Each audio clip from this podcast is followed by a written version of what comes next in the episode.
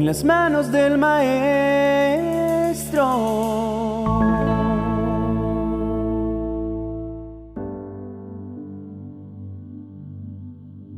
Diría que la mayor problemática en las relaciones, sean con Dios o con nuestro prójimo, radica en nuestra falta de sanidad interior.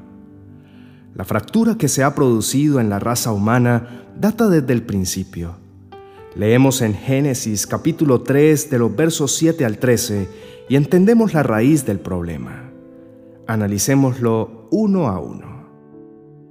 En ese mismo instante se dieron cuenta de lo que habían hecho y de que estaban desnudos. Entonces tomaron unas hojas de higuera y las cosieron para cubrirse con ellas. Por más desconocimiento que tengamos de un problema, siempre sabemos cuándo entramos en él. Todos somos conscientes de que estuvo mal lo que hicimos, lo que dijimos o lo que omitimos. La vergüenza es el resultado de la culpa. Pero como a nadie le gusta pasar vergüenzas, tomamos el camino rápido para intentar cubrirlas. Estar expuesto es un asunto difícil de soportar y aunque ellos no estaban con más personas que pudieran señalarlos por su error, como sucede actualmente, tampoco querían que Dios los notara. Pero, ¿acaso es posible ocultarle algo a Dios? No. Sin embargo, vivimos intentando evadir nuestra responsabilidad en los hechos, igual que lo harán en los siguientes versos Adán y Eva. Con el viento de la tarde, el hombre y su esposa oyeron que Dios iba y venía por el jardín, así que corrieron a esconderse de él entre los árboles. Cuando tenemos problemas, siempre estamos buscando madrigueras, cuevas, arbustos e incluso nos recluimos en las cuatro paredes de nuestra habitación para evitar la confrontación. No obstante, es precisamente la confrontación la que nos va a permitir evaluar el daño y encontrar la salida a nuestro problema. Evadir ese proceso una y otra vez es lo que nos enferma y deteriora nuestras relaciones y nos convierte en personas amargadas, ansiosas, depresivas o crueles. Dios supo que había un problema con ellos y vino a resolverlo inmediatamente. No esperó a que pasara más tiempo, ni esperó a que la situación se resolviera sola, como hacemos con frecuencia nosotros. Él no vino con unas frutas a pasar la tarde esperando a ver qué le contaban Adán y su mujer.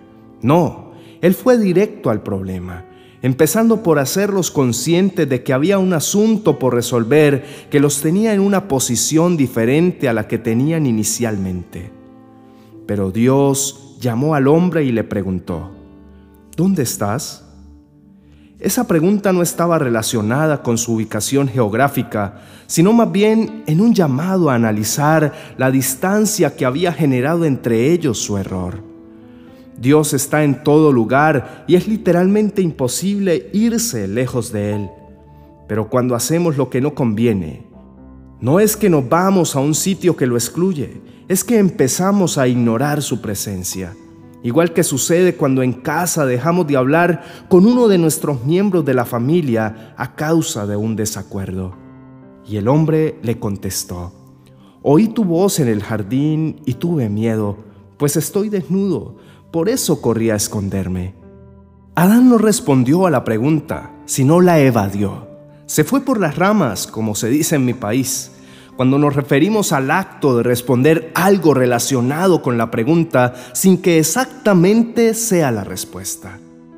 Lo que Adán responde a Dios pone de manifiesto que está consciente de las consecuencias que le ha traído su error, pero no incluye que se responsabilice de lo que hizo o lo que considere el origen de todo lo que está cambiando en su vida.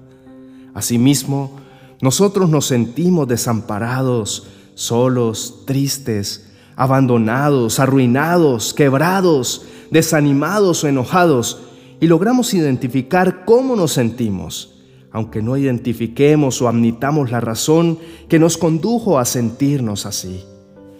El Señor sigue preguntando de manera que Adán puede entender claro que si está en esa condición es por causa suya. ¿Y cómo sabes que estás desnudo? le preguntó Dios. ¿Acaso comiste del fruto del árbol que te prohibí comer? Dios estaba arrinconando a Adán para poder resolver el problema, porque no admitió a la primera lo que estaba haciendo mal. Entonces tuvo que ser directo en su interrogatorio.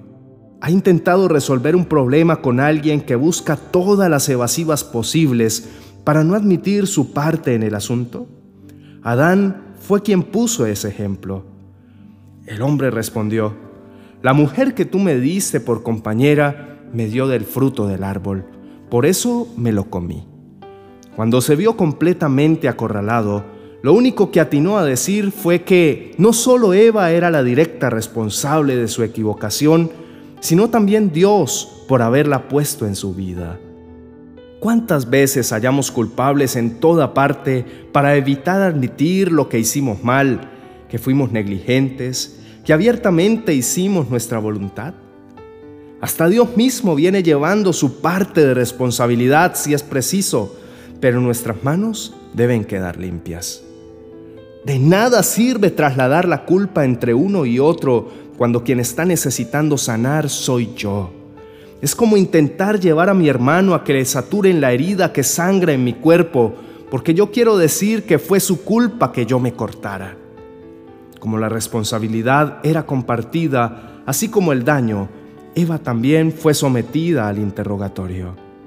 Dios se dirigió entonces a la mujer y le dijo, ¿qué es lo que has hecho? ¿Cuál es la parte en la que tú eres responsable, Eva?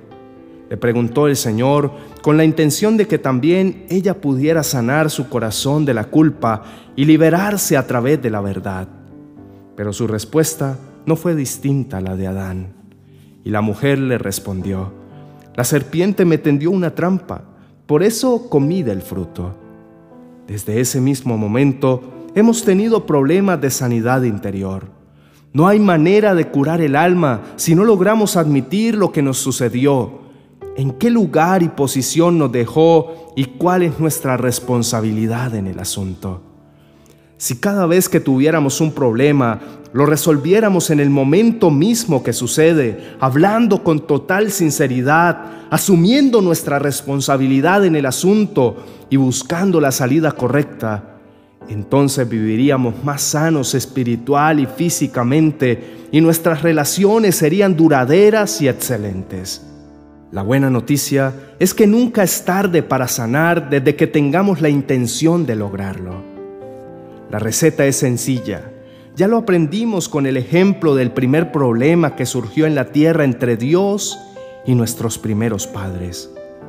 Lo importante es no tomar su ejemplo, sino reconocer nuestra parte y hacer lo necesario para volver a nuestro estado de paz y comunión con el Señor y nuestro prójimo dispongámonos a abrir nuestro corazón delante de Dios para decirle, Padre bueno, nos acercamos a ti para pedirte que nos des luz y entendimiento para reconocer el origen de todo nuestro dolor.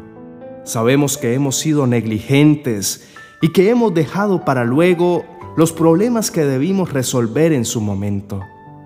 Pero hoy estamos dispuestos a asumir nuestra responsabilidad y a corregir nuestros errores.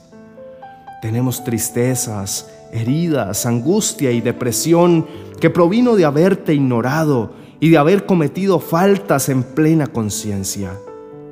Perdón porque en muchas ocasiones culpamos a otras personas de nuestros errores y nos escondimos para no asumir que también nosotros fuimos parte del problema. Danos sabiduría para corregir nuestra conducta, para hacer lo que conviene, para ser responsables de la salud de nuestra alma, tanto como de nuestro cuerpo. Queremos vivir con alegría verdadera, con paz en el corazón, sabiendo que estamos siendo la mejor versión de nosotros mismos cada día. Queremos amar con sinceridad, perdonar con rapidez, y no permitir que el resentimiento, los traumas, los temores, el odio y el dolor se apoderen de nuestra vida y paralicen nuestro progreso. Tú eres, Señor, la respuesta a todas nuestras necesidades, la salida a todos nuestros problemas y la ayuda inigualable en todo momento. Gracias por tus misericordias que nos cubren cada mañana, por la fuerza que nos das para enfrentar los retos diarios, por el amor con el que perdonas nuestras fallas y por la constancia con que trabajas en nuestras vidas. En ti nos sentimos confiados y seguros.